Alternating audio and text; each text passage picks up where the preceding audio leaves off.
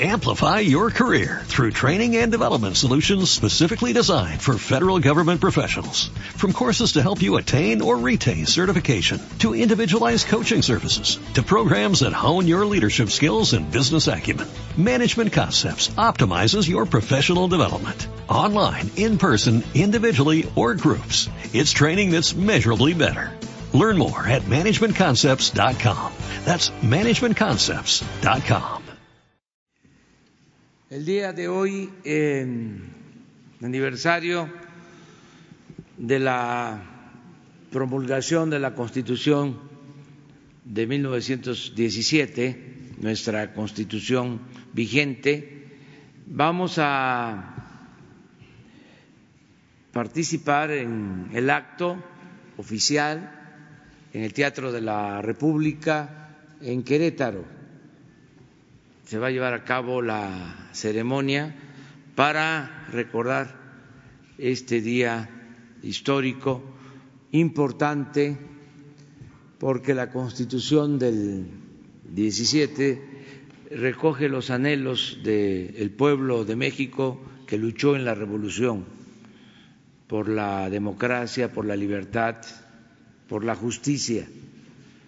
Es eh, muy lamentable que en los últimos tiempos se haya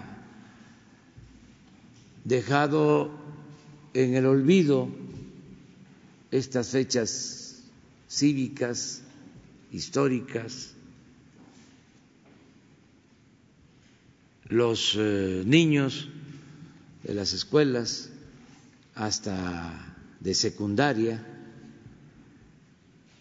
hablan de los puentes, pero no eh, del por qué eh, no asisten a la escuela eh, un viernes, un lunes, como acaba de suceder. Y resulta que hoy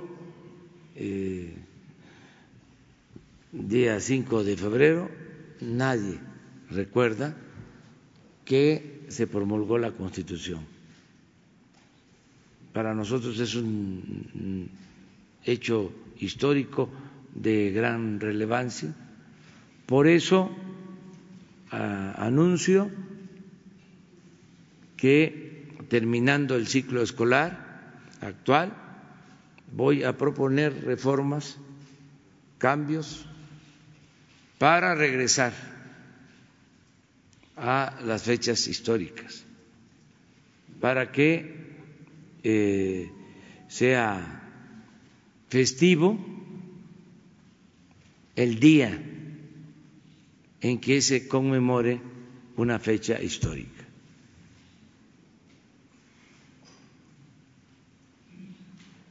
Desde luego, las más importantes las trascendentes. Ahora, como ya está eh, aprobado el, el actual calendario escolar, nos esperamos hasta julio. Pero ya, por ejemplo, la conmemoración de la independencia, ya este sería para el mismo día, lo mismo el 20 de noviembre, aniversario de la revolución.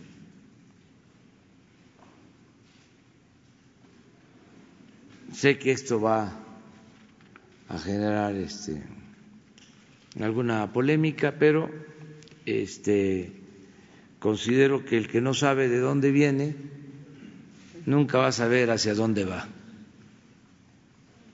Para nosotros es fundamental la historia, que es la maestra de la vida, es fundamental el civismo, la ética, el humanismo.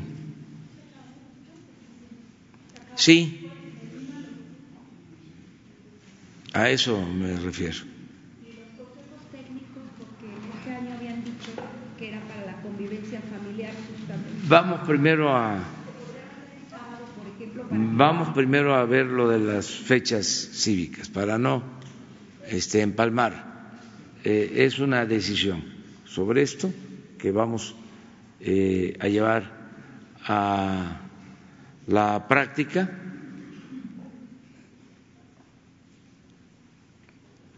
Hay un este diablito en las redes sociales que está aquí conmigo, cerquita. ¿No? Diles, diles, diles que te vas a reelegir para que se enojen. Diles de que vas a rifar el avión. No, este, no, no fue el diablito. ¿eh? Es que de veras eh, tenemos que eh, fortalecer nuestra memoria histórica. Es fundamental. Bueno, y hoy vamos a presentarles un programa que es importantísimo, que estamos llevando a, a cabo, que estamos llevando a la práctica. Eh, desde luego, desde la Secretaría de Educación Pública, con el maestro Esteban Moctezuma, que es el secretario de Educación Pública, eh, con el apoyo de eh, coordinador nacional de programas integrales de desarrollo, que nos acompaña, Gabriel García Hernández, eh, también nos ayuda Hacienda, la Tesorería de la Federación, es el programa que se llama La escuela es nuestra. Es importantísimo. Eh, es un programa eh, fundamental en la transformación de nuestro país. Se les va a explicar en qué consiste y eh, aprovechamos para que se dé a conocer, que todos los mexicanos tengan la información, sepan de este programa, porque eh, involucra en cuanto a participación a millones de padres de familia, madres, padres de familia, a maestras, maestros, eh, es un programa de gran trascendencia en lo educativo, en lo social, en lo democrático. Y es un programa que eh, nos ayuda para eh, desterrar la corrupción en lo que se destina al mejoramiento, al mantenimiento de las escuelas, que era una fuente también de corrupción, como muchas otras fuentes de corrupción. Pero en este caso ya hay este programa que es muy importante y nos los va a explicar Esteban Moctezuma, que es el secretario de Educación.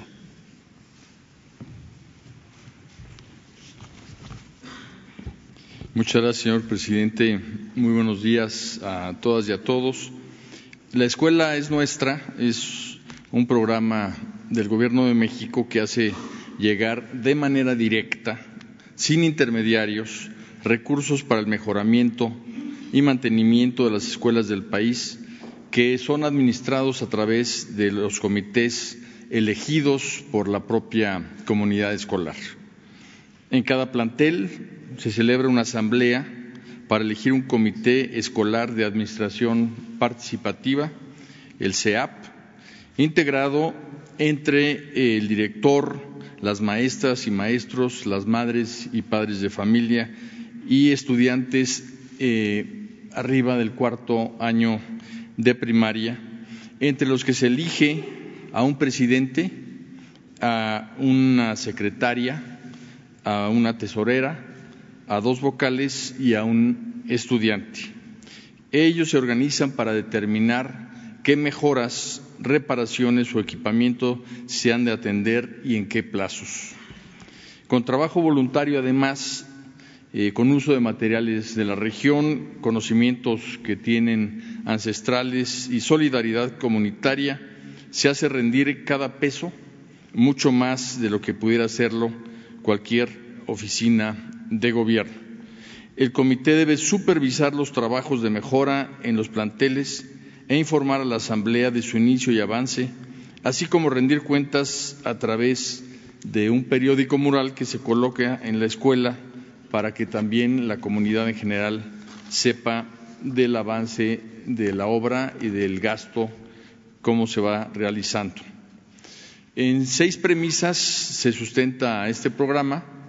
Eh, la primera es eh, precisamente la distribución directa de recursos que operan democráticamente a través de los comités escolares de admisión participativa.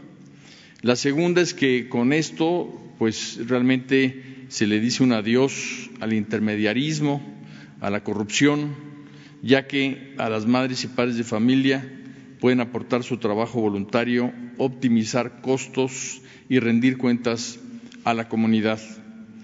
En tercer lugar, es algo muy importante, mejorar las condiciones, me atrevo a decir, deplorables en que se encuentran decenas de miles de escuelas públicas. En cuarto lugar, se recomienda que el cargo de tesorero sea ocupado por mujeres que sean tesoreras por considerar que son más organizadas y están al pendiente de que se manejen con honestidad los recursos.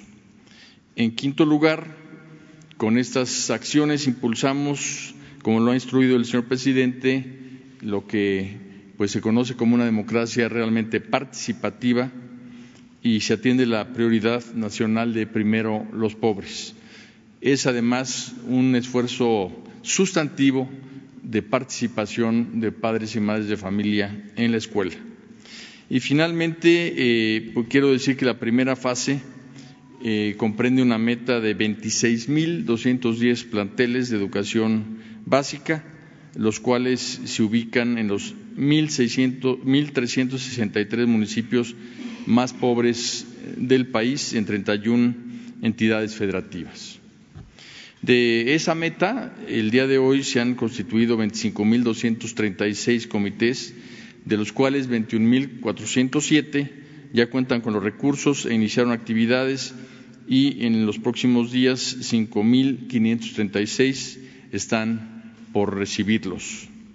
En los comités participan 129.000 madres y padres de familia y cabe destacar que precisamente el cargo, ahora le vamos a llamar ya el cargo de tesorera, se tiene una amplia mayoría de mujeres que son 22.969, es decir, el 95% de todos los comités tienen en el manejo de los recursos a una mujer.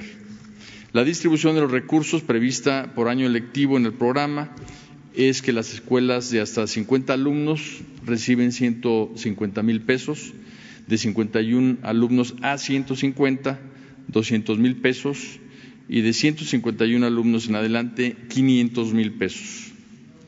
Por estado, la distribución obedece precisamente a índices de marginalidad, porque estamos empezando por las escuelas más pobres en los municipios de alta marginalidad y por ello destaca una mayor cantidad de planteles, por ejemplo, en Chiapas, Oaxaca, Veracruz, Guerrero, Puebla, San Luis Potosí, Hidalgo, entre otros. Cabe resaltar que 20.687 comités corresponden a escuelas ubicadas en comunidades y pueblos indígenas, es decir, el 80% en esta primera fase eh, son en comunidades indígenas. Cuando eh, se va a visitar a las escuelas para darles un manual para constituir los comités, eh, además se logra hacer un censo. Este eh, diagnóstico es un logro adicional derivado de las visitas que permite que los comités discutan y definan la mejor manera de utilizar los recursos y se focalicen las necesidades por atender en las siguientes etapas. Es un reto para este Gobierno y los comités poner atención en las serias carencias de servicios básicos en las escuelas más pobres y marginadas de México. Como pueden ustedes ver, el 52% de estas escuelas que están en áreas de alta marginación, 52% carece de agua potable, 78% no cuenta con drenaje, 92% carece de internet, de conectividad y el 21 de energía eléctrica. Por otra parte, nos encontramos lamentablemente con que 900 de las 974 escuelas que estaban registradas ya no están operando, principalmente por falta de alumnos, entre otros problemas. Por ello, este programa, con la ayuda de la comunidad, nos permitirá de manera integral encontrar alternativas para mejorar las condiciones de la educación. Por ejemplo, vamos a vincular eh, esta demanda con el programa Internet para Todos para resolver esa carencia, el de electrificación de zonas marginadas de la CFE para resolver el tema eléctrico, la cosecha eh, eh, a través de los techos de las escuelas de agua potable, entre otras acciones que a iniciativa de los comités pueden priorizar sus necesidades y tener acceso a estos servicios y también estamos llamando a los presidentes municipales para que ayuden a resolver estos problemas. ¿Qué es lo que sigue? En nuestro país existen 192.801 escuelas públicas de educación básica. Estas están concentradas en 173.742 planteles, porque en algún plantel eh, puede haber dos escuelas.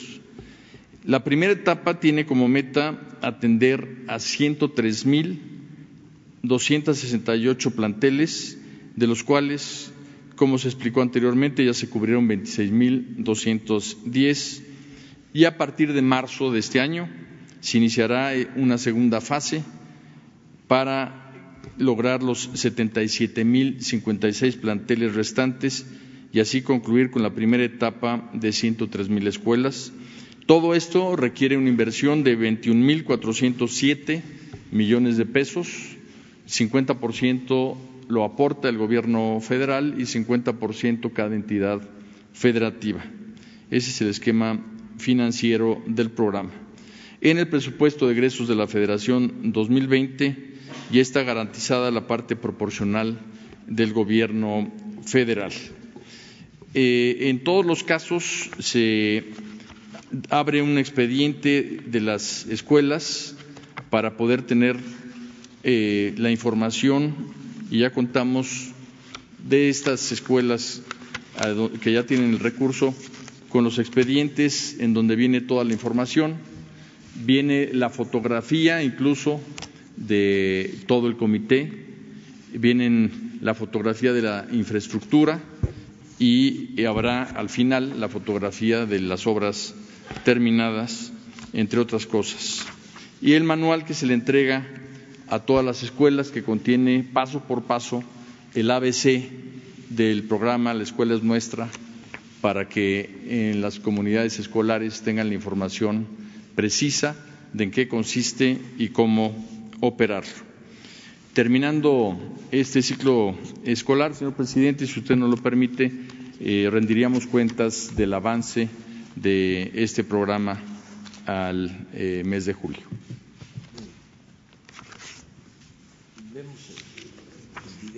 Hay un video, sí, señor.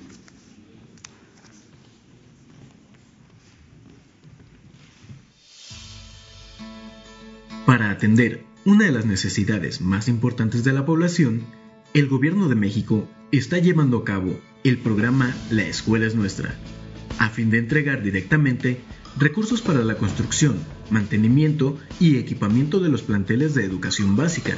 Este programa funciona a través de la entrega directa y sin intermediarios de los recursos económicos a las comunidades escolares, a través de un comité escolar de administración participativa, conformado por madres y padres de familia docentes y estudiantes del cuarto grado de primaria en adelante.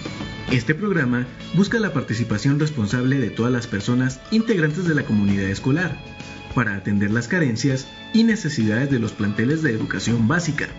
El objetivo principal es dignificar las condiciones de las escuelas en las que niñas, niños y adolescentes reciben educación evitando la corrupción en el manejo del presupuesto destinado a la infraestructura educativa y fomentando el uso honesto de los recursos a través del trabajo colectivo de las comunidades.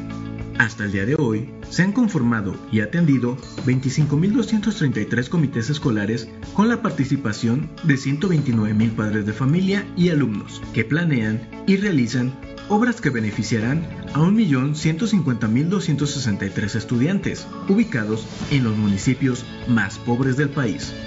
De los comités conformados, 22.969 mujeres han tomado la responsabilidad de administrar y resguardar los recursos económicos como tesoreras, lo que representa el 95% de los comités, y que rendirán cuentas a sus propias comunidades para garantizar la transparencia y el trabajo en equipo.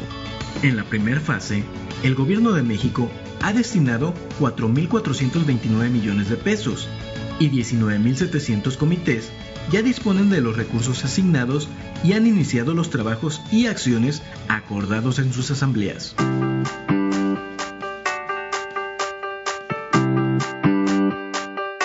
Dijeron que pues aceptamos el apoyo porque aquí hay muchas necesidades que hace falta la escuela pues primero nos reunimos con los padres de familia, primero nos reunimos con ellos y ellos ya nos dan la palabra que cuál se va a hacer y cuál no se va a hacer. Eh, hubo una asamblea y pues estuvimos checando ahí con la asamblea de padres de familia que cuál es el más prioritario, qué es lo que más se necesita acá en la escuela. Cuando se hizo la asamblea dijeron que nosotras íbamos a quedar y pues ya por eso nos nombrar. Como es el baño, dijimos que se tenía que terminar pronto porque en vacaciones íbamos a aprovechar para el regreso de clases, pues ya lo puedan usar. Entre comités acá y los maestros hablamos primero qué es la prioridad y vimos que es el baño. Pues de ahí empezamos a sacar presupuestos, buscar precios, buscar ahora sí que trabajadores que nos cobraran un poco económico, ¿no? Este, tenemos una cancha que estaba en mal estado, un baño que ya no daba abasto. Logramos sacar la cancha gracias a los padres de familia, gracias a todos ellos, absolutamente todos, al 100%, aquí está el esfuerzo. Ellos colaboraron y de esa manera estamos acá. Pues yo sí me siento feliz y me siento que, que sí he hecho un buen trabajo porque pues ahora sí que hicimos rendir el dinero hasta donde pudimos. Nos nos da mucho gusto. Estamos bien contentos, igual que los niños están bien contentos al ver que los baños este, se están construyendo, pues. Eh, como se está manejando es el programa La Escuela es Nuestra, claro que sí, difunde, estimula y nos ayuda bastante para recuperar todo eso y trabajar en equipo. Ahora sí que como su nombre lo dice, la escuela es nuestra, para que nosotros digamos, órale, aquí está nuestra chamba, aquí está queremos a nuestra escuelita, como que está muy bien, está bien diseñado todo eso.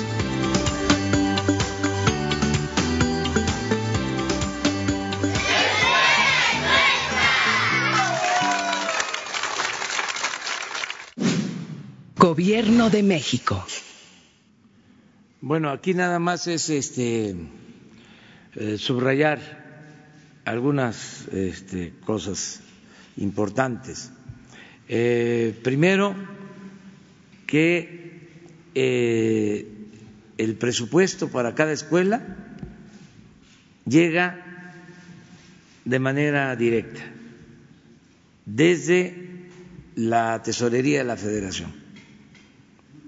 No pasa como era antes, por instancias del gobierno federal, del gobierno de los estados. ya ven cómo era, ¿no? Se autorizaba un programa de ampliación, reconstrucción, mantenimiento eh, de aulas, de escuelas, y se asignaba el presupuesto a esa institución, un fideicomiso, acuérdense lo que era el CAPSE antes, había también algo ahora parecido, siempre manejado por un político o un recomendado de un político. Eh, y pues tenía que pasar por instancias estatales, a lo mejor municipales, y no llegaba a la escuela, o llegaba incompleto, con moche del apoyo, con piquete de ojo. Entonces, ya eso se elimina, se le saca la vuelta a todo ese aparato burocrático y corrupto que existía. Entonces, ahora es, se hace el comité, los padres de familia se reúnen, eligen a un comité, se recomienda respetuosamente que los tesoreros sean mujeres, porque las mujeres son más honradas que los hombres, y al que no le guste que se vaya a volar en el avión presidencial. Este, por eso la mayoría de los eh, comités y en particular los tesoreros son mujeres. Eh, ¿Cuánto les llega? Si es una escuela pequeña, multigrado, donde un maestro, dos maestros, maestras o maestros eh, dan clases eh, para niñas, niños de los seis grados, que hay muchas escuelas así, casi la mitad de las escuelas del país, de cinco a, a 50 alumnos son 150 mil pesos que les llega completo. Si eh, tienen de 50 a 150 alumnos, son 200 mil pesos. Si tienen de 150 alumnos a 500 alumnos hacia adelante, son 500 mil pesos. Todo esto es para que se tome nota. Esto es por ciclo escolar. O sea, cada año va a tener la escuela su presupuesto. Empezamos con las escuelas de comunidades más pobres, que son estas 26 mil. Ya en este caso, en 21 mil ya tienen los recursos y ya están trabajando. Me consta, porque en mi gira anterior de fin de semana ya pasé a una escuela donde este, se arreglaron los baños y se mejoró eh, la escuela. Esto lo hacen los padres. Es muy importante eh, eh, constatar que el dinero, como lo dijo la señora, muy bien, rinde, porque no hay contratismo.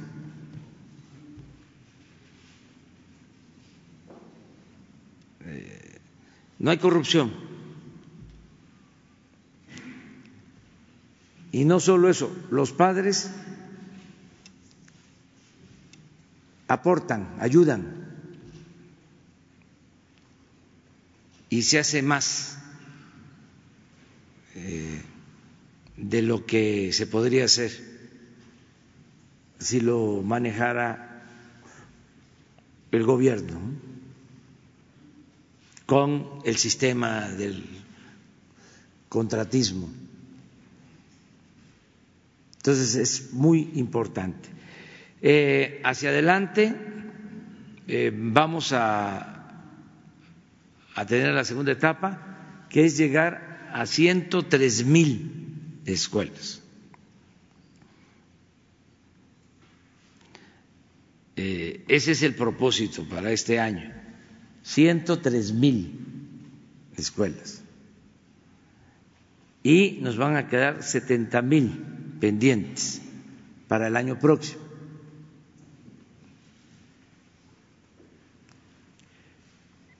Que va a incluir a todas las escuelas del nivel básico, escuelas públicas.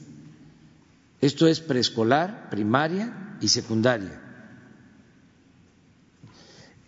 En total, una vez que ya tengamos las tres etapas, el presupuesto a partir del 22 va a ser del orden de 40 mil millones de pesos que se van a entregar de manera directa. Así nos ayuda la gente a gobernar. Esto es la democracia. Es el gobierno del pueblo, para el pueblo y con el pueblo. Entonces combatimos la corrupción, eh, rinde el presupuesto, participa la gente, no hay burocracia, todos empujamos el elefante para que camine.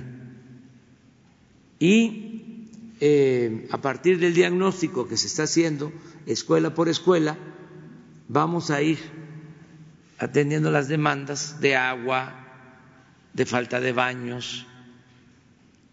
El propósito es que antes de terminar el sexenio, todas estas escuelas tengan comunicación eh, por Internet.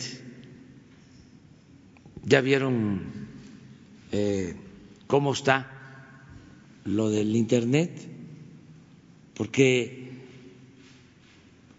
eh, este es el México profundo. A ver, ¿por qué no lo pone?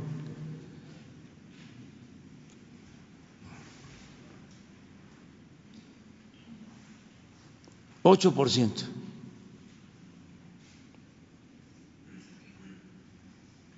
Es el otro México.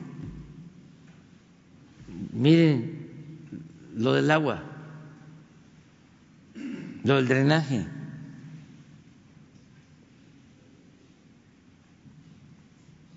Entonces, se está eh, atendiendo a la gente más olvidada, marginada, pobre del país. En eh, esto que es fundamental, que es la educación. Y se cuenta con el apoyo de madres, padres de familia y de maestras y de maestros ¿Cómo surge este programa? ¿Por qué? Bueno, de nuestras experiencias, recorriendo el país, escuchando a la gente, pero también de eh, viendo cómo las maestras, los maestros son los principales gestores para el mejoramiento de las escuelas. Todo esto para reivindicar a los maestros que fueron tan vilipendiados, ofendidos con la, mal llamada reforma educativa, que les crearon la fama de que no trabajaban, de que este, eran irresponsables. Toda esa campaña de, de mala fe, tendenciosa.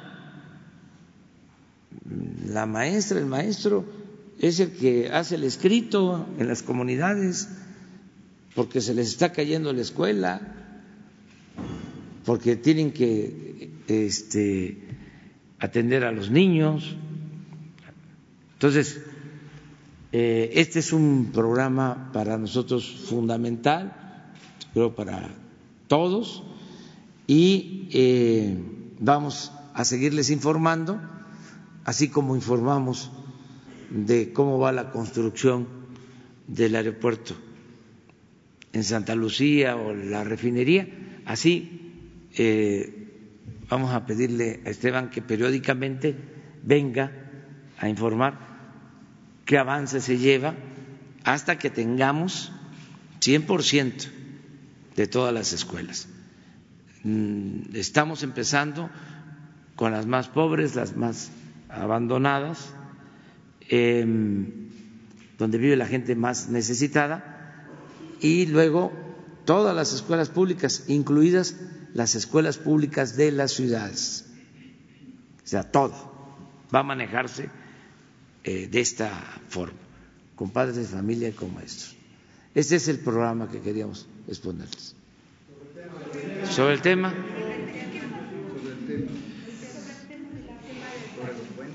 Miguel. Muchas gracias, presidente. Muy buenos días a todos. Muchas gracias, secretario. Pues eh, es el tema relevantísimo y tomaré desde el principio su gestión de los puentes, porque el calendario tipo A en el pasado comenzaba en febrero y justamente el día 5 se suspendían las clases porque se conmemoraba la Constitución. Y por el programa que está ofreciendo ahora, también el, hecho de que el material didáctico con que hace el periódico mural, la actitud del maestro desde don Enrique Carmona y Rivera, que de Chignahuapan, muy compadre del profesor Gilberto Bosques, eh, hacían, el profesor es el sujeto de cambio en la comunidad, con Jesús Otelo Inclán, el biógrafo de Zapata, en su raíz y razón. Todo esto en la educación, pero en la superior hoy preocupa mucho, señor presidente. Yo viví el 68. El testimonio del 2 de octubre está recogido por la maestra Elena Poniatolca en su noche de Tlatelolco. Más tarde, Pepe Rebeles, que entonces era reportero de Excelsior, yo de 24 horas con Jacobo Zabludovsky, sufrimos la, la agresión de Falcón y de Castro Bustos, con metralleta en mano, nos iba a ejecutar la pospuso para cuando su revolución triunfara. Pues estamos vivos, Pepe Rebeles, Mercedes Aguilar, Berta Becerra, Javier Lozada, un grupo de reporteros que en las islas de Seúl la pasábamos muy mal, ya había tráfico de marihuana y cosas así, en 1972. Estaba la universidad, llegando el rector eh, Soberón, don Guillermo Soberón Acevedo, y la universidad tuvo que declarar entonces que no era extraterritorialidad la que podía imperar en Seúl y entonces permitió que entrara la fuerza para sacar a aquellos dos que paralizaron a la universidad, dos individuos, Miguel Castro Bustos y, eh, y Mario Falcón, pusieron de cabeza a la universidad frágil. Toda la comunidad universitaria siempre dice es muy frágil. Rui Pérez Tamayo, el propio Juan Ramón de la Fuente, el gran rector, me decía es un proceso inacabado la universidad. Y la ven frágil y todo el mundo teme que pase algo en la universidad. Todo el mundo dice también que este país no sería lo que es sin el aporte de la gran Universidad Nacional Autónoma de México. Y hoy parece muy indefensa. El doctor Cumate, cuando el paro de casi un año con el presidente Cedillo, se mesaba los cabellos, maldecía casi. ¿Cómo se puede parar la Universidad Nacional Autónoma de México? Un año, perder los muchachos, el país todo. Y hoy parece que se viven vísperas muy tristes, eh, poco halagüeñas en, en el seno de la universidad. Eh, ¿No sería conveniente que usted, universitario, salido de esas mismas aulas, convocara a su, comunidad? No se pierde jamás el espíritu de un universitario para decir que cesen esos ataques, esa, eh, desestabilización en la prepa nueva y de la, que dirigió Hugo Fernández de Castro, en fin, es la gran playa de universitarios. No se puede hacer algo así, señor presidente. En este panorama que, que arrancan el embrión desde el kindergarten, del kinder, el jardín de niños, y llega hasta la universidad para hacer grande al país. Gracias por su oportunidad. Bueno, este, yo espero, Miguel, que este, se resuelvan los problemas en la UNAM. Eh, no hay eh, condiciones para eh, llevar a cabo un movimiento que paralice la universidad. No es la situación del 68, del autoritarismo que prevalecía, ni posterior al 68, cuando esa toma de este, la universidad a la que haces referencia,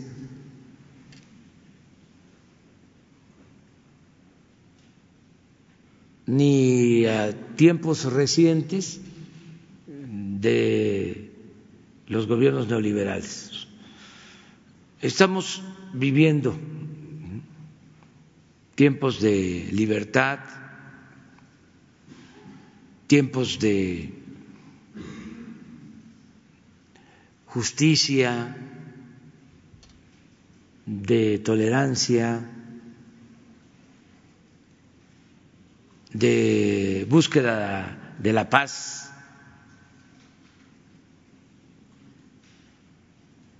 Son tiempos nuevos porque no hay autoritarismo, no hay corrupción.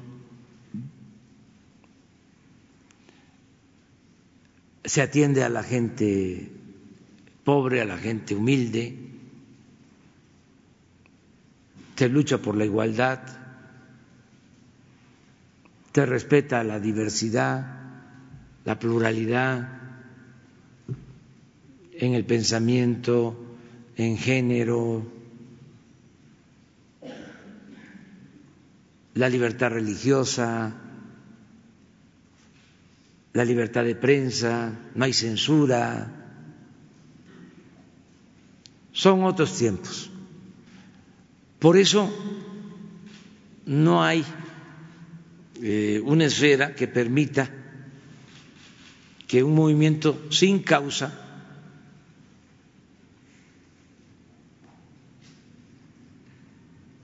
pare o este, impida el funcionamiento de la UNAM. Desde luego, hay grupos inconformes, hay que atenderlos, hay que dialogar, pero no es un movimiento colectivo mayoritario.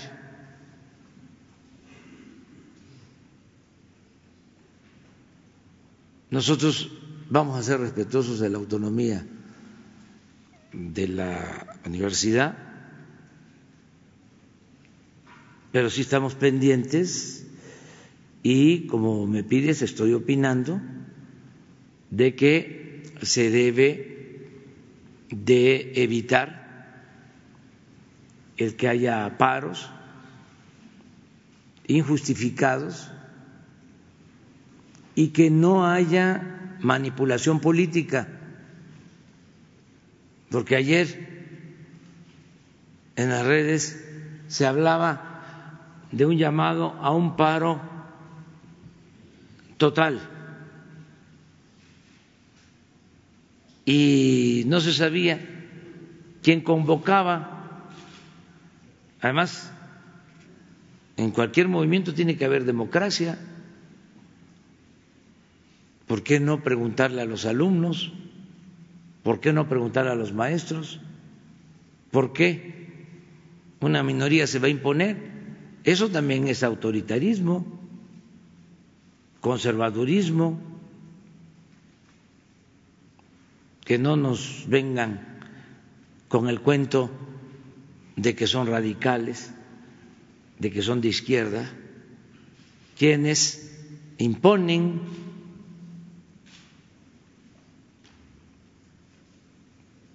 además nada de capuchas, con todo respeto, ¿por qué taparse la cara?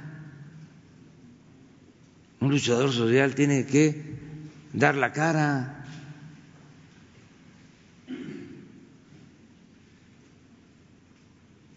Y no apostar a la violencia. Seguir el ejemplo de Mandela, de Gandhi, de Luther King, la no violencia es una vía. Además, se recurre a la fuerza bruta cuando no se tiene la razón. Nada de agresiones, nada de violencia. Yo espero que los universitarios, en este caso los eh, alumnos, maestros, los investigadores académicos, directivos de la UNAM lleguen a un acuerdo, que haya diálogo, que se escuchen los planteamientos eh, que se tengan y que se busque la solución a los problemas. Pero siento, lo voy a decir, que hay mano negra eso es lo que hay que ver. Y qué bien que ya lo estamos diciendo aquí. Porque este, siempre hay quienes este, mueven la cuna. Y hay que lamparearlos para que este, no anden ahí en los sótanos.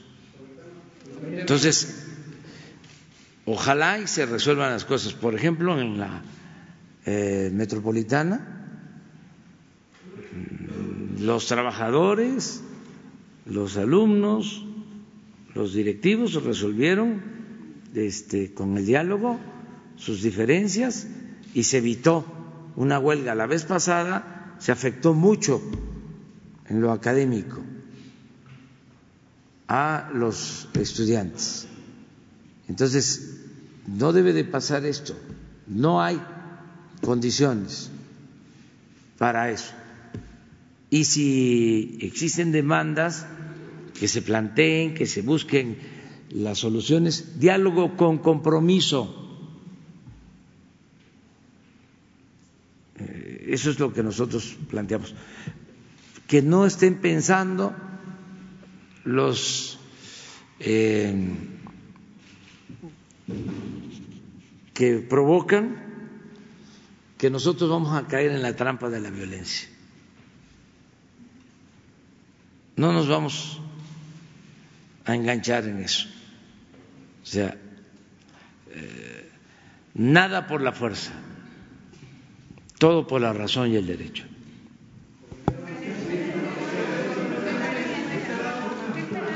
una compañera, Isabel.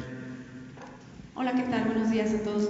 Eh, presidente, secretario, eh, yo recuerdo que con el propósito de combatir el gran problema de la obesidad que hay en nuestro país, en el sexenio pasado eh, se dispuso, primera, segunda y tercera etapa, la instalación de bebederos de agua potable en las escuelas.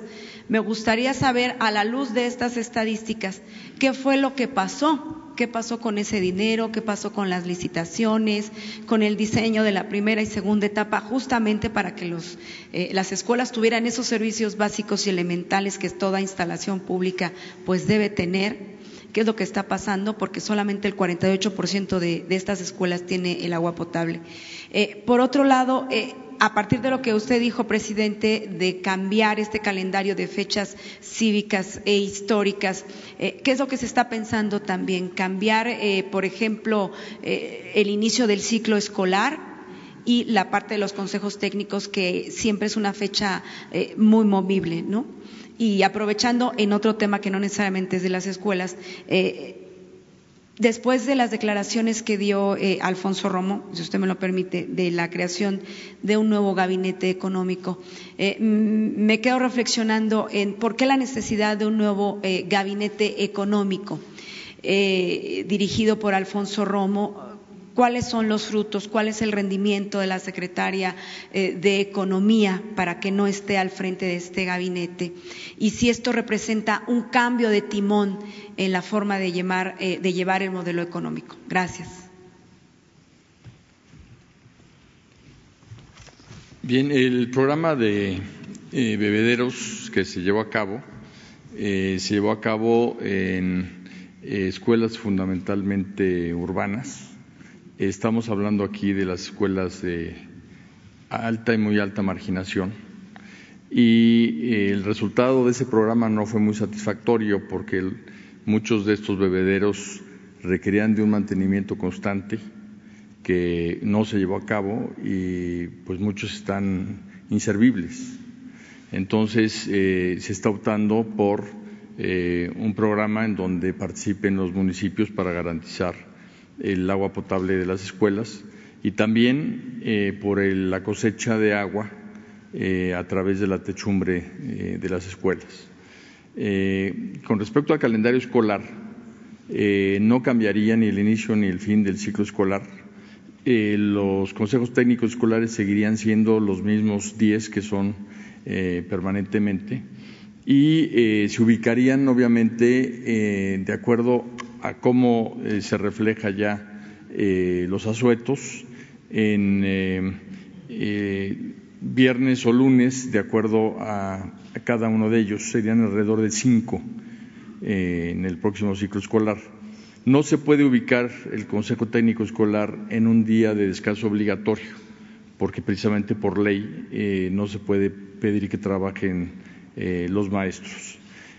por otra parte, hemos concentrado los consejos también antes del inicio del ciclo eh, se concentraron cinco consejos para eh, evitar al máximo la interrupción de, las clases, pero eh, la evidencia sí nos muestra que esa reunión de planeación, de trabajo, de articulación de las escuelas es muy útil para el desempeño académico de las escuelas. El gabinete económico. Ah, eh. miren, em, estamos eh, trabajando de manera organizada, este, em, eh, en forma integral, y tenemos ya dos gabinetes em, formales. El gabinete de seguridad que nos reunimos todos los días, porque esa es la principal demanda de la gente, es eh, nuestra principal preocupación también y nuestra principal ocupación, la seguridad. ¿Se acuerdan de aquello de la campaña de el que fue presidente de Estados Unidos, eh, el presidente Clinton, que ante los problemas en ese entonces Estados Unidos lo que tenía que atenderse era la economía. Y fue eh, famosa aquella frase, la economía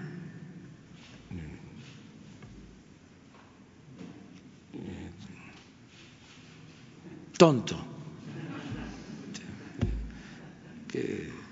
la economía, o sea, porque era lo que había que atender. Este, ahora es eh, la seguridad, la seguridad. Andrés Manuel. Este, eh, ese es un gabinete. El otro gabinete es el de crecimiento económico. porque eh, es otra asignatura pendiente. No eh, tiene la misma eh, complejidad que el tema de seguridad, pero necesitamos crecer y tenemos condiciones inmejorables para crecer. Eh, hay finanzas públicas sanas, no aumentó la deuda pública, no aumentan los precios de los combustibles, está controlada la inflación, el peso es la moneda en el mundo que más se ha apreciado con relación al dólar.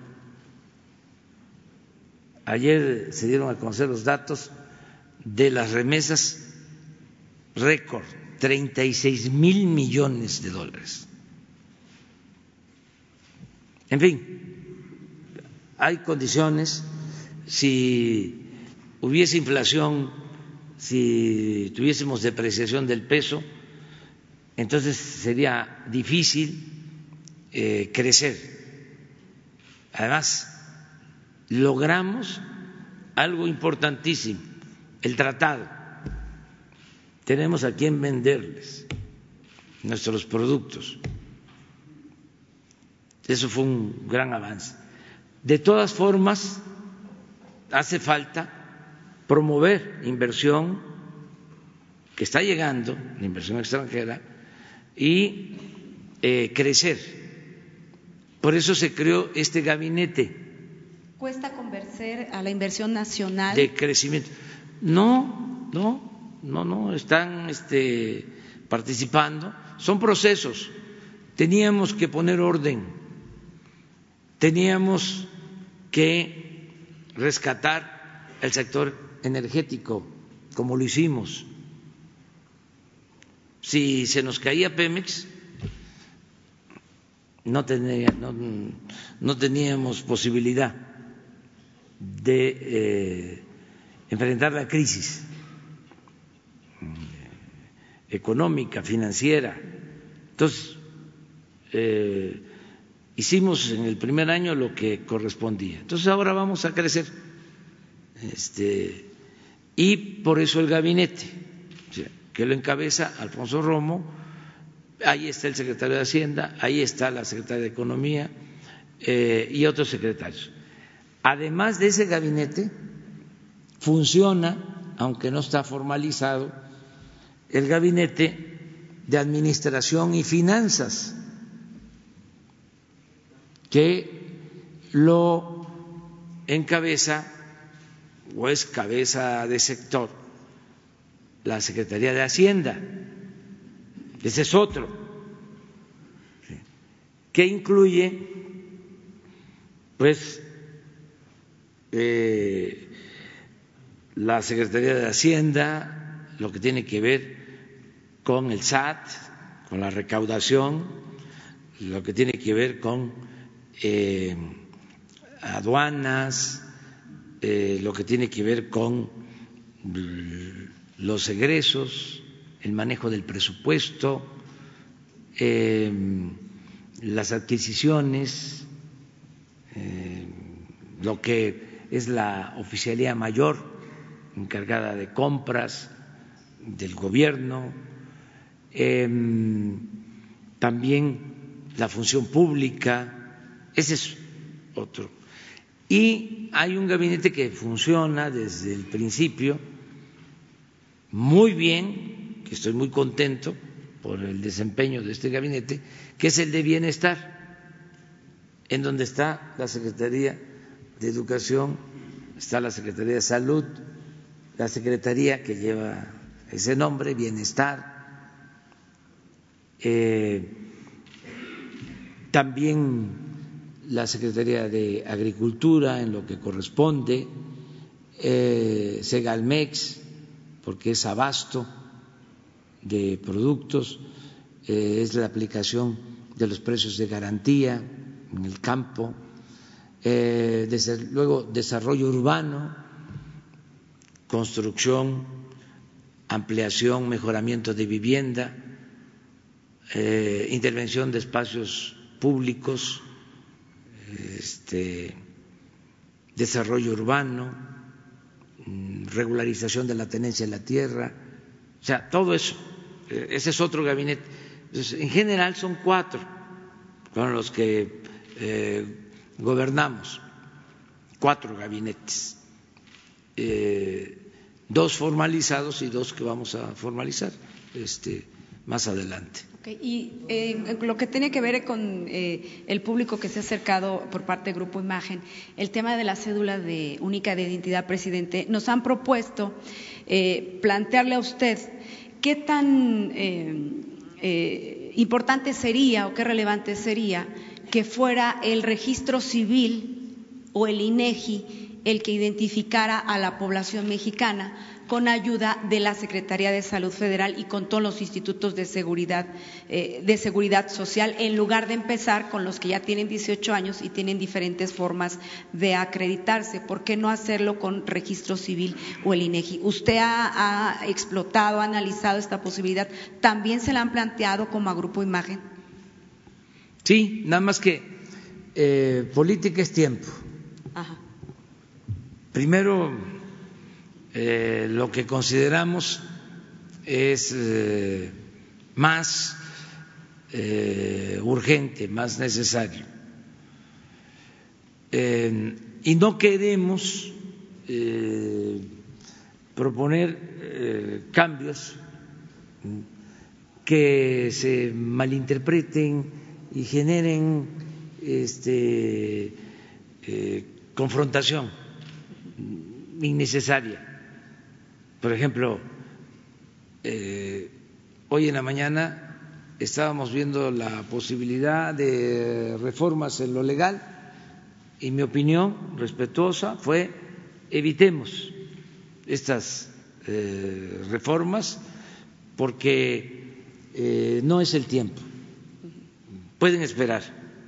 ¿Puede esperar la cédula única también? Sí, sí. En el caso de quitar eh, causales para feminicidios. Este, dijimos no, no se mueve, porque si tenemos eh, este, eh, esta situación especial en la universidad por violencia de género y si se lleva a cabo una reforma aún siendo buena, se puede malinterpretar. Entonces, que las cosas queden como están. O sea, eh, lo mismo en este caso en la célula de identidad. Este, ¿se acuerdan de que se le pidió al INE y muy este, estrictos y enojados este, andan corajudos muchos. Eh, dijeron de que no se iban a, entregar esos datos, ¿no? Entonces dijimos, no, no, no, no, no, no, no, no, retiramos lo dicho. O sea, no testerearlos con nada. Entonces, si es una cosa realmente urgente, urgente, órale, le enfrentamos. Pero hay cuestiones que pueden esperar este, vamos poco a poco, eh, despacio porque llevamos prisa. Entonces son cuestiones que vamos a ir resolviendo, pero que consideramos que ahora este, pueden esperar. Tenemos como prioridad, repito, eso sí va este, desde ahora, el que se eleve a rango constitucional el derecho a las pensiones, las pensiones. Y, eh, y a las becas. Y el derecho a la salud, a la atención médica, medicamentos gratuitos. Eso sí nos importa, eso, eso es básico, o sea, eh, eso sí vamos a procurar que el Congreso lo apruebe. lo más pronto posible. Gracias.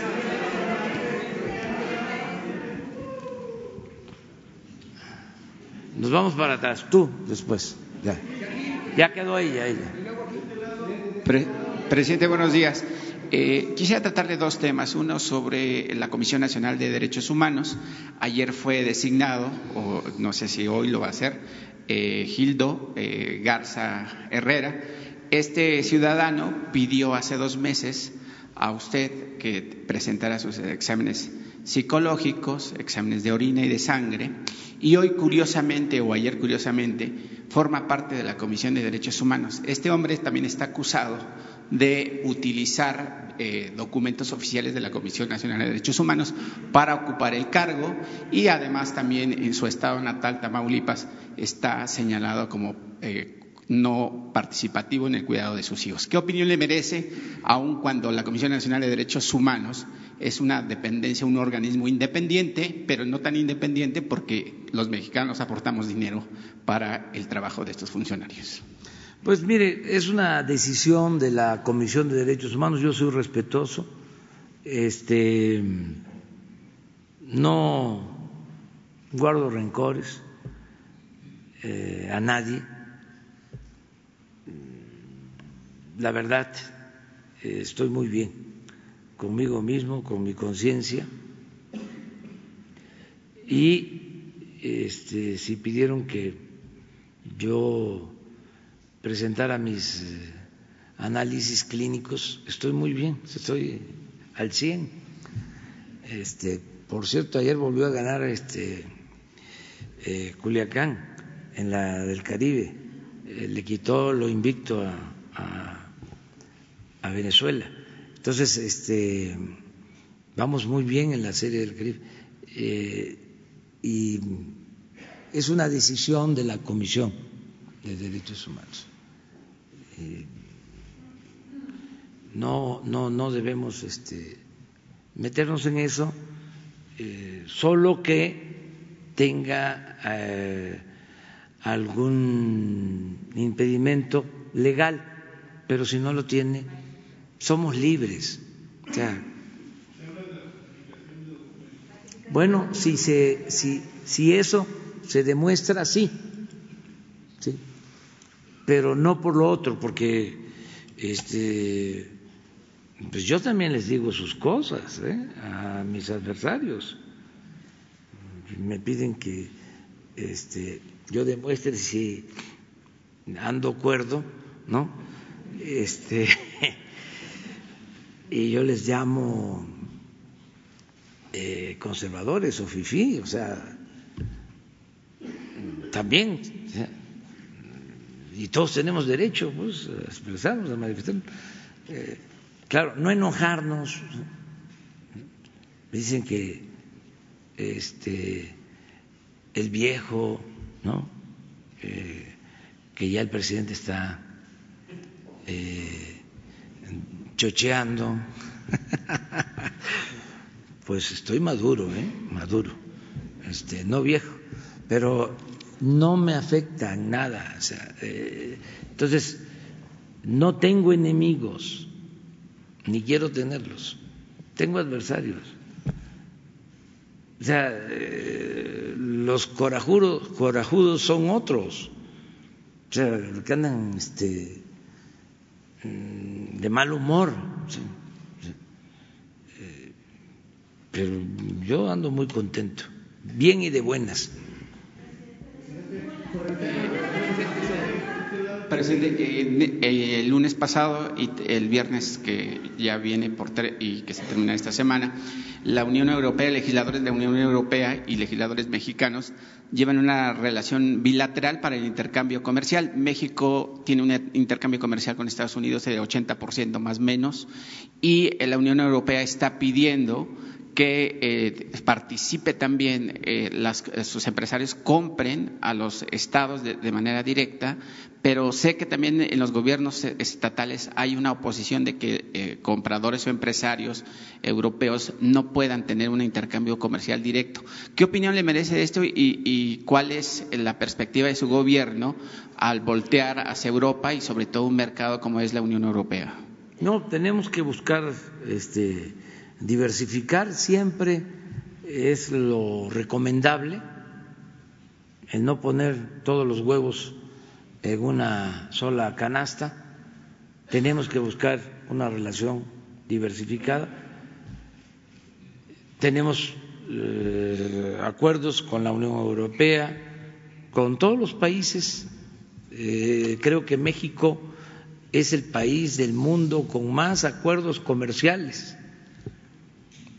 eh, para exportar e importar mercancías y vamos a seguir manteniendo esta relación.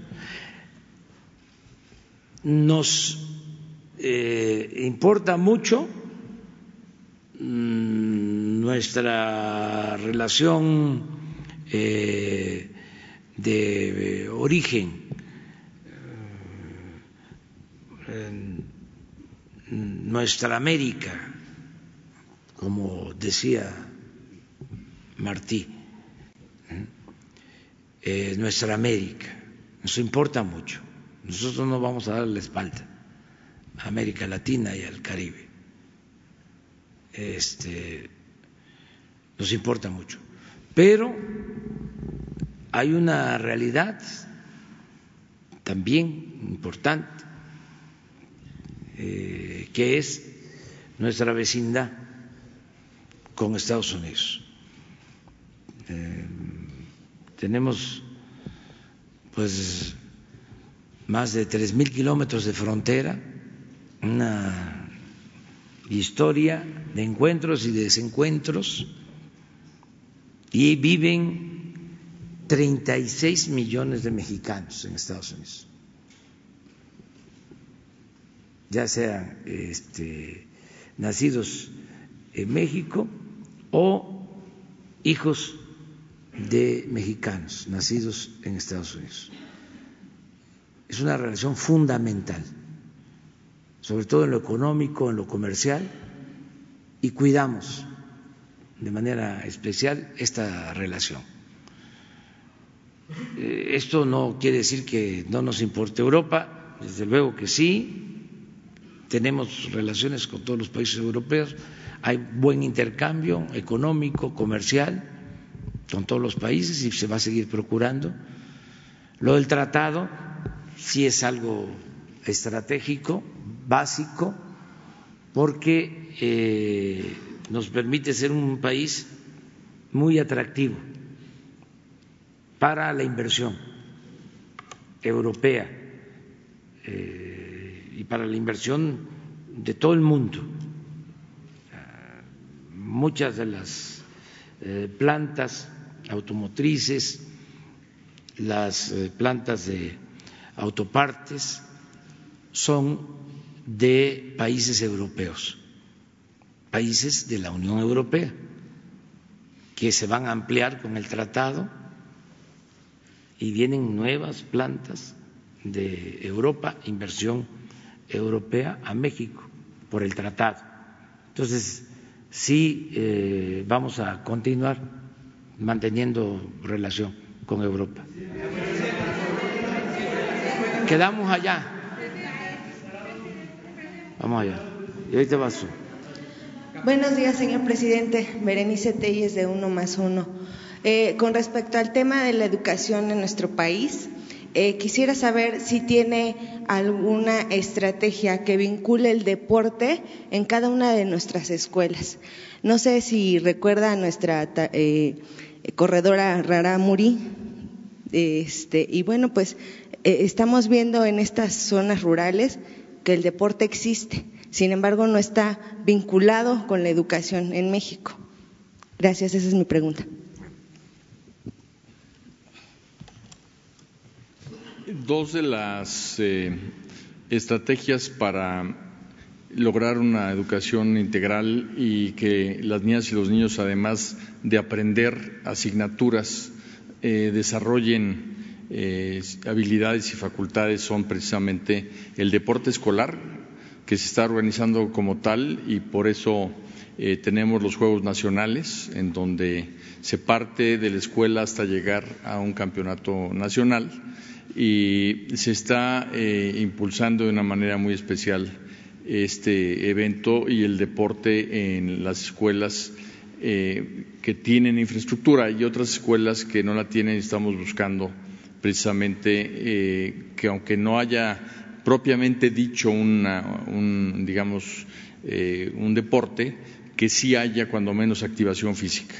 de hecho, todas las escuelas en este momento tienen la instrucción y lo están cumpliendo de que cada 40 eh, minutos eh, tienen un eh, espacio para hacer activación física, precisamente para luchar en contra del problema de la obesidad y para mover a los niños. Y por lo que respecta a la otra estrategia es precisamente las artes en general y en particular la música, que es lo que se está impulsando.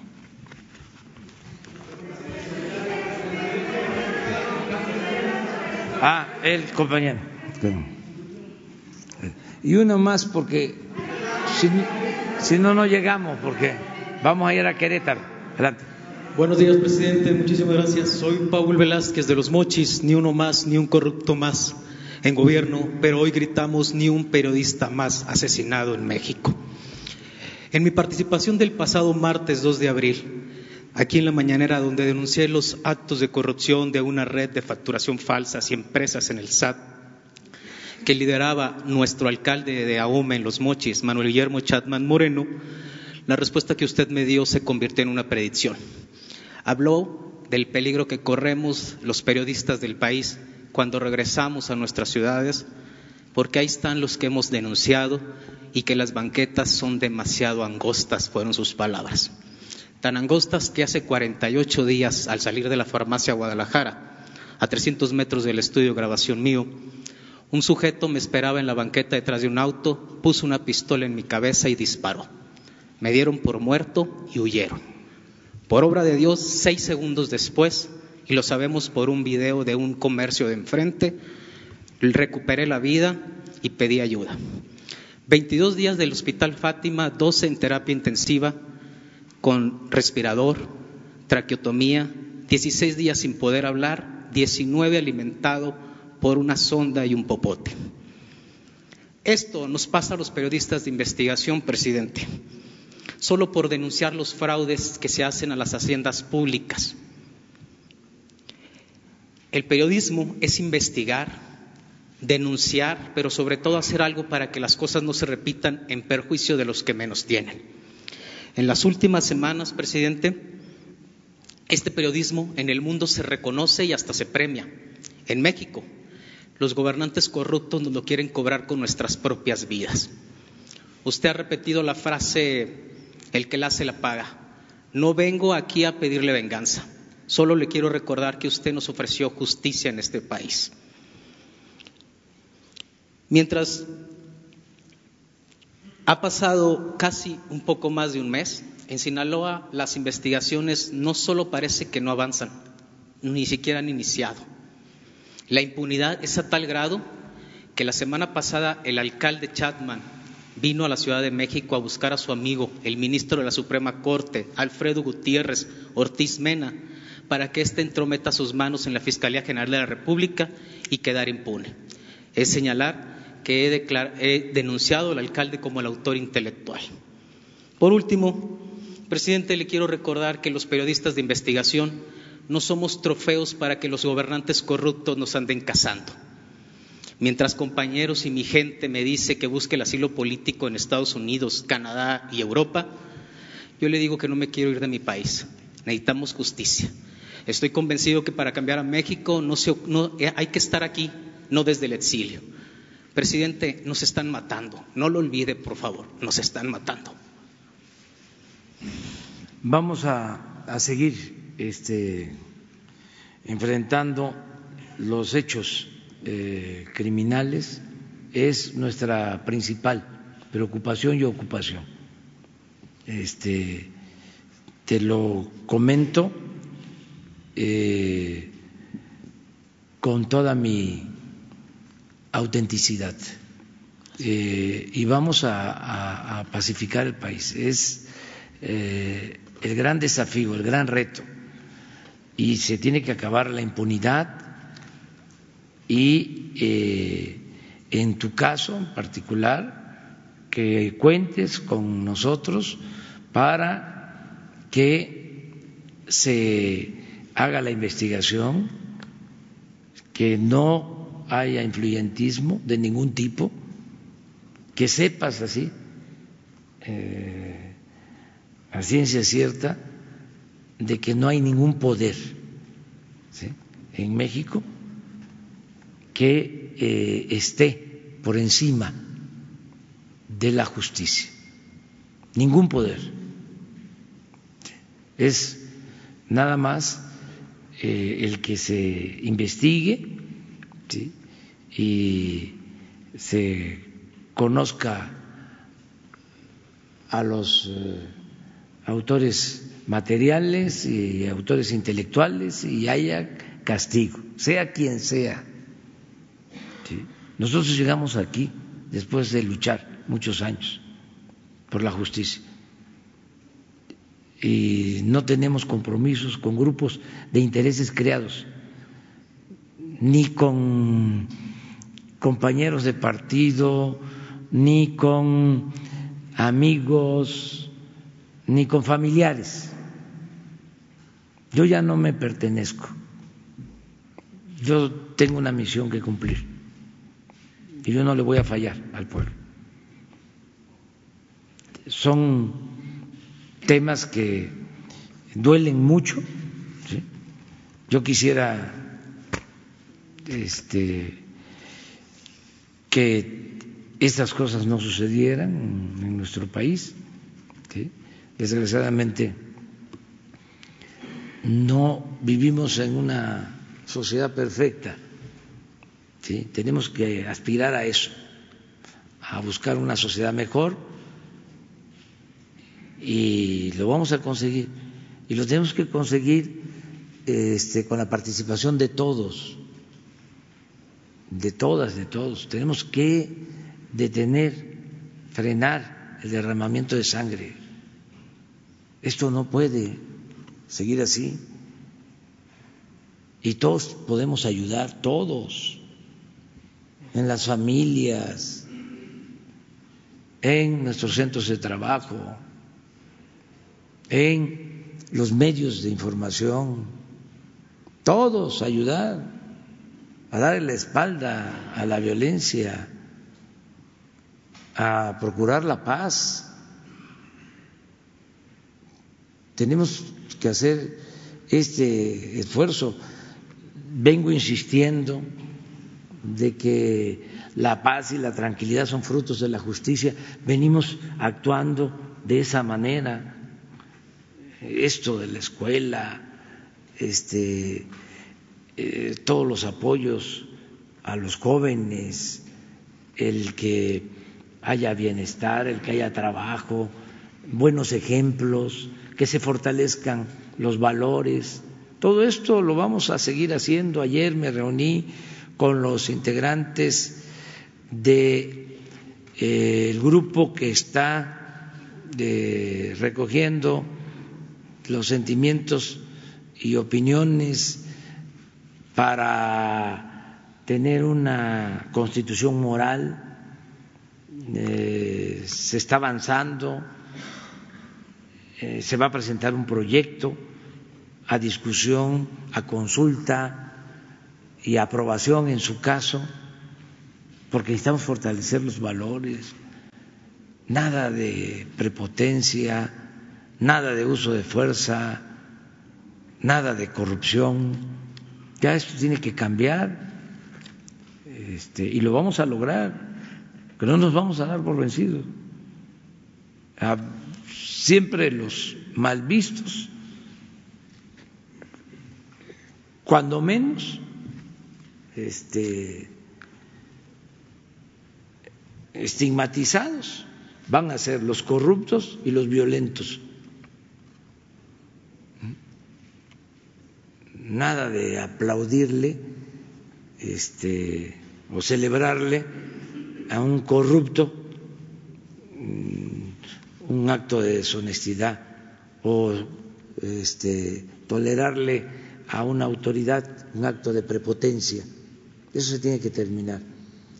Pero tenemos que ayudar todos, todos, todos, todos.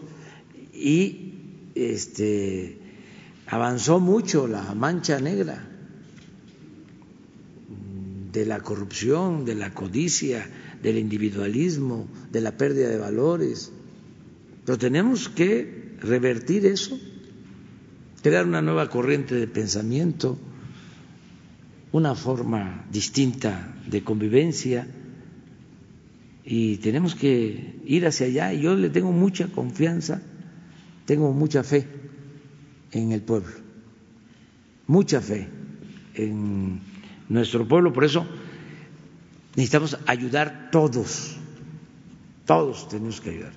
Y este, creyentes y no creyentes, y todos hacer un esfuerzo en favor de la paz, a que se termine la, la violencia en México.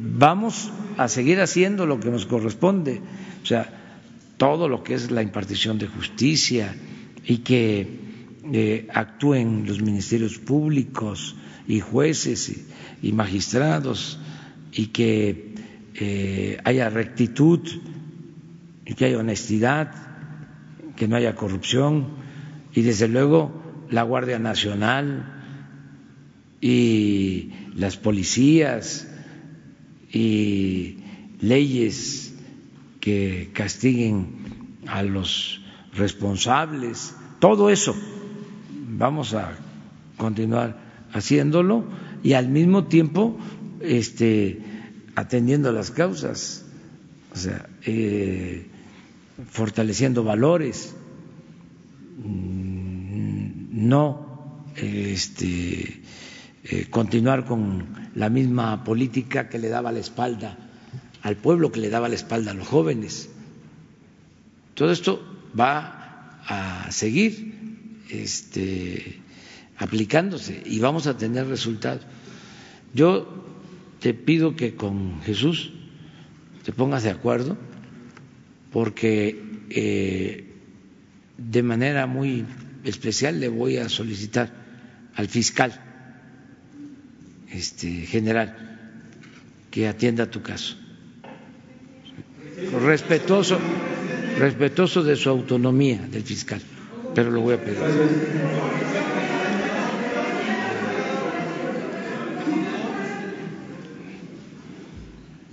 Vamos a tener que este, hacerla este, también sábado y domingo. ¿eh?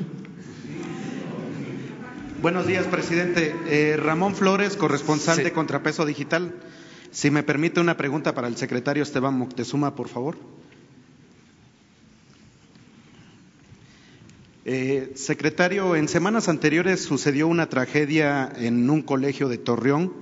Eh, secretario, ¿hay la posibilidad de que se pueda asignar presupuesto para que las escuelas públicas puedan contar con un psicólogo o psicóloga que pueda atender a los alumnos, maestras y padres de familia debido a toda la violencia que se ha venido arrastrando de sexenios anteriores?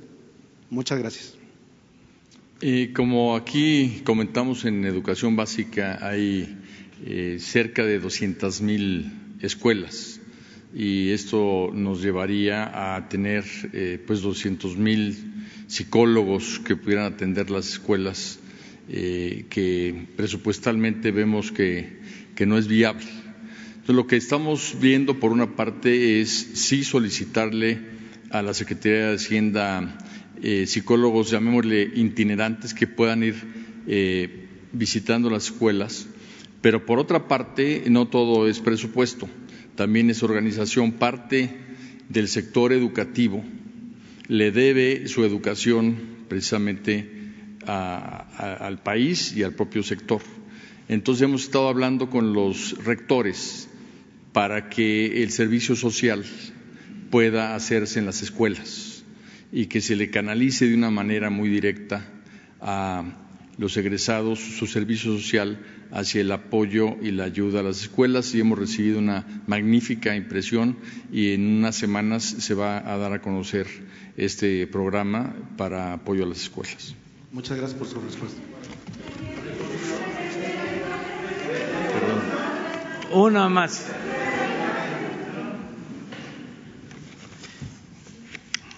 Gracias, presidente. Para preguntarle cómo fue que se llegó a este callejón sin salida con los gobernadores de Acción Nacional de que del todo o nada en el tema del INSABI, si ya no hay un punto de, retorno o de diálogo para un esquema que se pueda diseñar a la medida de las necesidades de los estados. ¿Qué fue lo que ocurrió exactamente ayer en la comida? ¿Se desconoció efectivamente, como dicen los gobernadores, un acuerdo previo que ellos habían firmado con funcionarios de la Secretaría de Salud? Ah, fue un buen encuentro, este, respetuoso, pero también eh, muy franco. Eh, ellos eh, plantean que pueda haber acuerdos parciales nosotros sostenemos que eh, esto llevaría a que no haya eh, una autoridad responsable, o sea, que eh, no se sepa quién está cumpliendo y quién no está cumpliendo. no son buenas las medias tintas la indefinición. Por ejemplo, eh, se planteaba que se siguieran con las compras consolidadas, pero ¿qué sucede este, eh, sobre el servicio, sobre eh, el cobro de cuotas, sobre la gratuidad? Entonces, si hay compra consolidada, no llegan los medicamentos, pues este lo que se eh, podría alentar no quiere decir que eh, existe esa intención, pero se podría decir la Federación no nos envía los medicamentos, ¿sí? Entonces dijimos no, es decir, o es completo, integral, o no. ¿sí? Este, sin cancelar la posibilidad que después se logre el acuerdo. Entonces, la mayoría de los estados aceptaron que sea integral. Ahora sí que todas las facultades y todas las responsabilidades para el gobierno federal.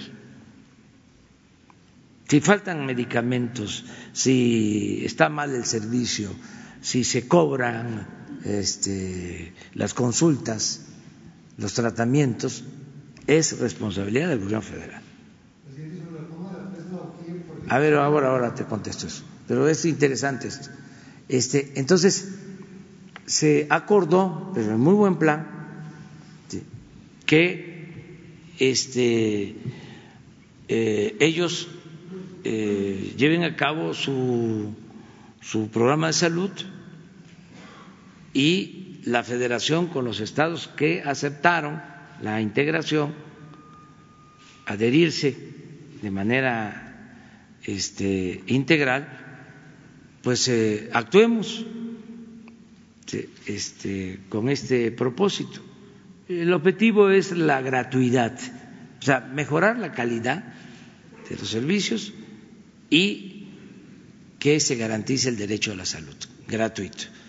Y en todo, o sea, no cuadro básico de medicamentos, sino que se atienda completo, que cuestan mucho las operaciones, que eh, hay eh, equipos que se requieren que son muy costosos, medicamentos muy costosos. Es la salud del pueblo eh, vamos a, garantizar que no falten los recursos. Y eh, en el caso de ellos que no este, aceptaron eh, la integración completa, el acuerdo es que se les entrega su presupuesto sin eh, condición, porque antes el llamado Seguro Popular les eh,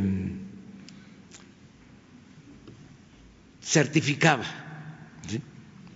este, sus servicios. No, no, si todos somos responsables. Eso es un adicional, ¿sí? Y proporcionalmente a cada estado. Pero llegarán a estos que no están integrados. también, también. Entonces, ¿cuál es la diferencia de estar en INSABI o no? ¿Cuál es la ventaja para el ah, ciudadano? La diferencia es de que se va a demostrar si este, se administra bien el presupuesto de la salud y si este, es buena la calidad del servicio y si se entregan de manera gratuita los medicamentos y la atención médica, porque en el fondo es eso, o sea, eh, cuesta mucho trabajo. Miren, fueron 36 años de política neoliberal, en donde se apostó a que la privatización era la panacea. Entonces, ¿qué hicieron los gobiernos neoliberales? Este, privatizaron todo, subrogaron. Y ve, Miren lo de las guarderías. Este, eh, lo convirtieron en un negocio. Ahora tuvimos un problema cuando comenzó el gobierno nuestro con las llamadas estancias infantiles, que era un sistema similar, donde se mantenían miles de niños eh, en, en lugares que no eran adecuados, que no eran apropiados, después de la tragedia de la guardería ABC. Entonces, afortunadamente, ya eso se resolvió. No se cerraron las este, estancias infantiles. Este, se le entregó a los padres su apoyo para que ellos decidieran y que este, ellos en libertad resolvieran, pero no, no nosotros alentar un sistema de privatización de la salud. ¿Pero eso va a ocurrir en los estados que no firmaron? No lo sé, pero ya no se puede ocultar nada. Ahora la regla de oro de la democracia es la transparencia. O sea, es muy interesante porque es todo un desafío.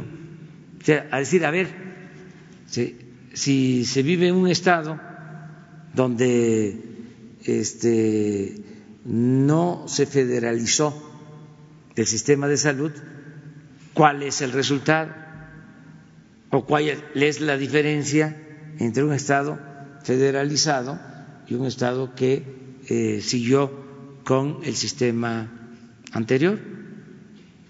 Entonces, no fue motivo de discusión ni de pleito, eh, ellos decidieron así, nosotros respetamos y este, con el compromiso de entregarles sus recursos.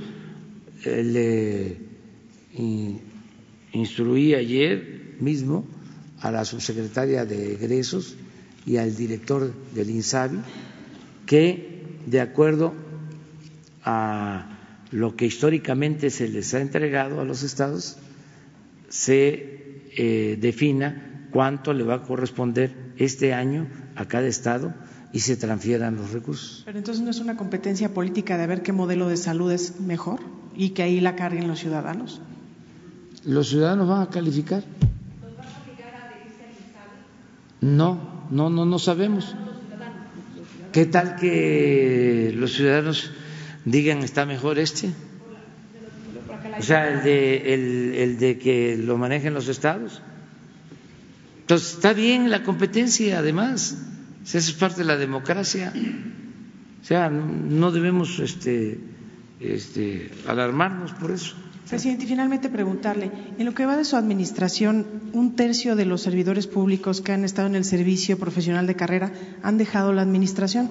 Son personas con experiencia y que el servicio profesional de carrera tenía como espíritu, digamos, generar experiencia en, empleados del servicio público al margen de quién, de qué partido político llegara al gobierno. Eh, ¿Qué ocurrió? ¿Por qué cree usted que se dio esta salida y si no siente que eso puede generar un impacto en...? Porque estaban este, eh, muy partidizados. Eso es mi interpretación.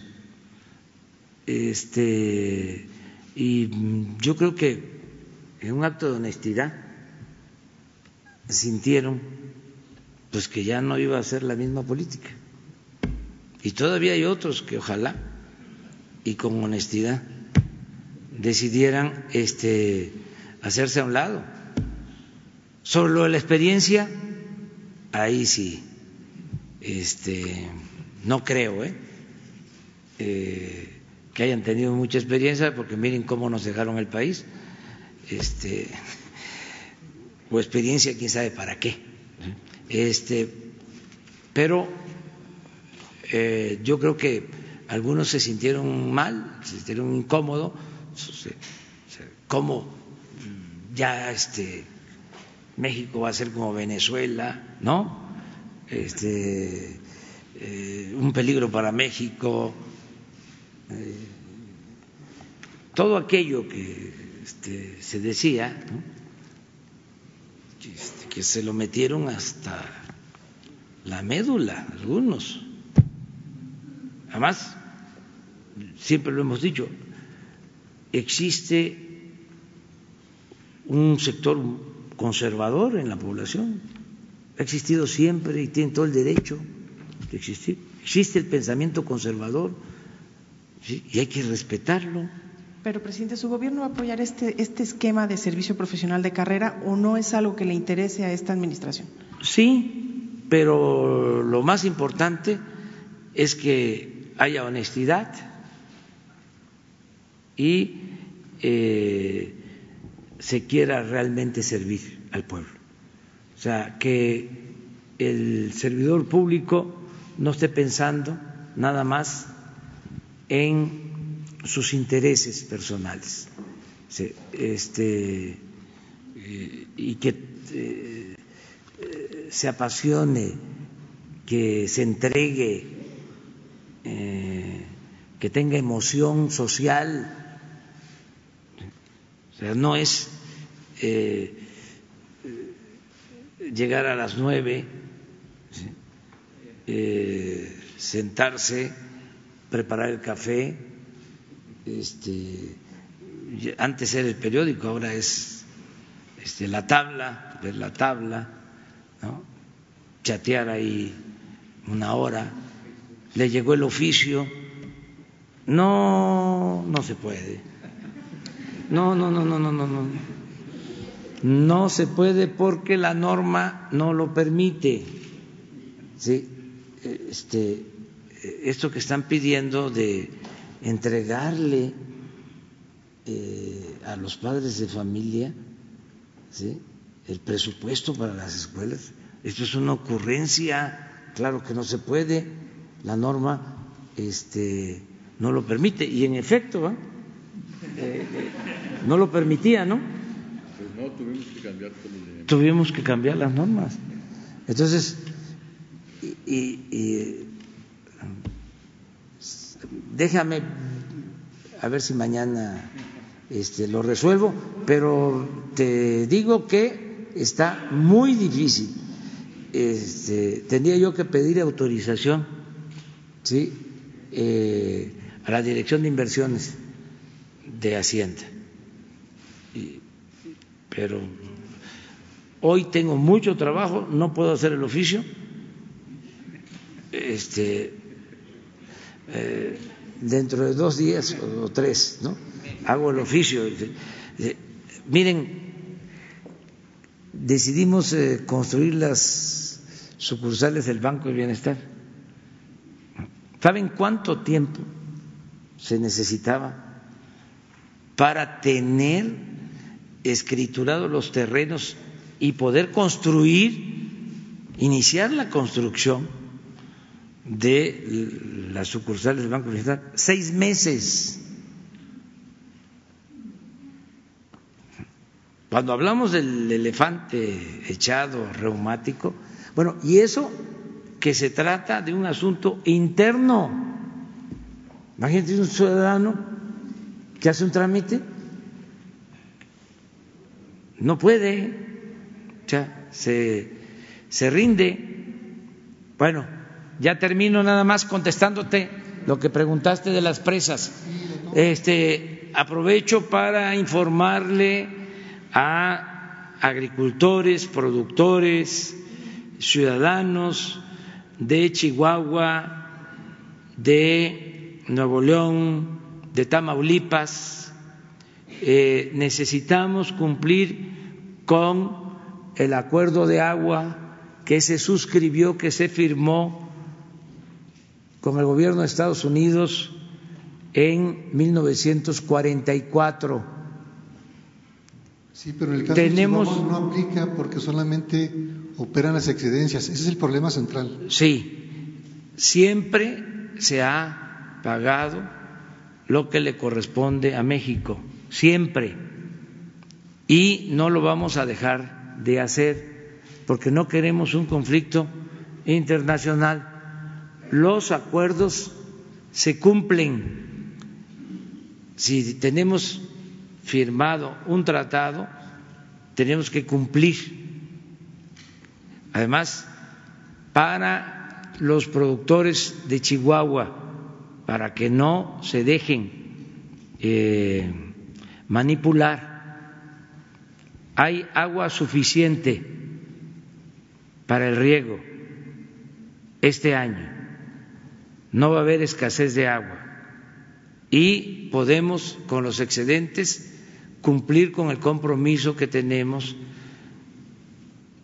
a partir de este acuerdo que se firmó en 1944.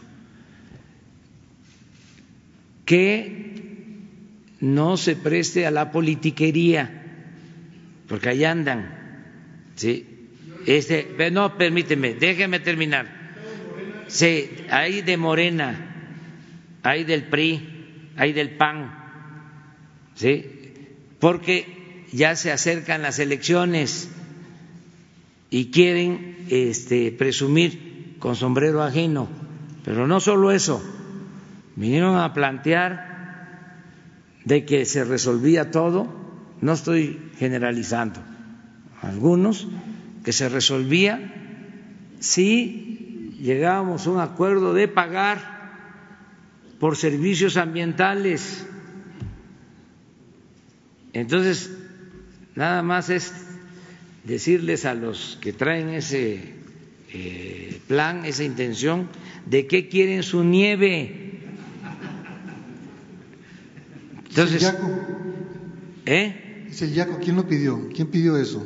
Eh, de Chihuahua, ¿Pero quién, señor presidente? eh, productores, ¿Hay o no productores, este, representantes o supuestos representantes de productores. Entonces, aprovecho para decirles esto, de que no podemos nosotros incumplir un tratado internacional. Imagínense, este, y un día vamos a hablar de eso, del tratado internacional, porque según los especialistas, los técnicos, eso tiene que ver con las aguas del río Colorado y del río Bravo. Según los especialistas, el tratado no es eh, inequitativo para México. Estamos hablando de los especialistas, lo vamos a revisar aquí entre todos, pero este se habla de que el agua que recibe México este, es en volumen mayor a la que se entrega. Pero independientemente de eso, está vigente el tratado y tenemos que cumplir con los términos, porque si no cumplimos, entonces se da motivo a eh, una acción de otro tipo. Además, si yo supiera de que los productores se quedarían sin agua, yo hablaría, le pediría este, eh, una conferencia, eh, tendríamos una llamada telefónica con el presidente de Estados Unidos y le pediría que nos permitiera resolver nuestro problema, que le solicitaría una prórroga, que lo haría formalmente, reconociendo que tenemos el compromiso, pero que no hay condiciones para cumplir con el compromiso porque no tenemos agua. Pero lo que me dicen los técnicos de Conagua es que sí tenemos el agua necesaria. Entonces, explico todo esto porque hay, repito, mucha politiquería. Y ahora sí que están queriendo llevar agua a su molino. Bueno, muchas gracias. Amplify your career through training and development solutions specifically designed for federal government professionals. From courses to help you attain or retain certification, to individualized coaching services, to programs that hone your leadership skills and business acumen, Management Concepts optimizes your professional development. Online, in person, individually, or groups. It's training that's measurably better. Learn more at managementconcepts.com. That's managementconcepts.com.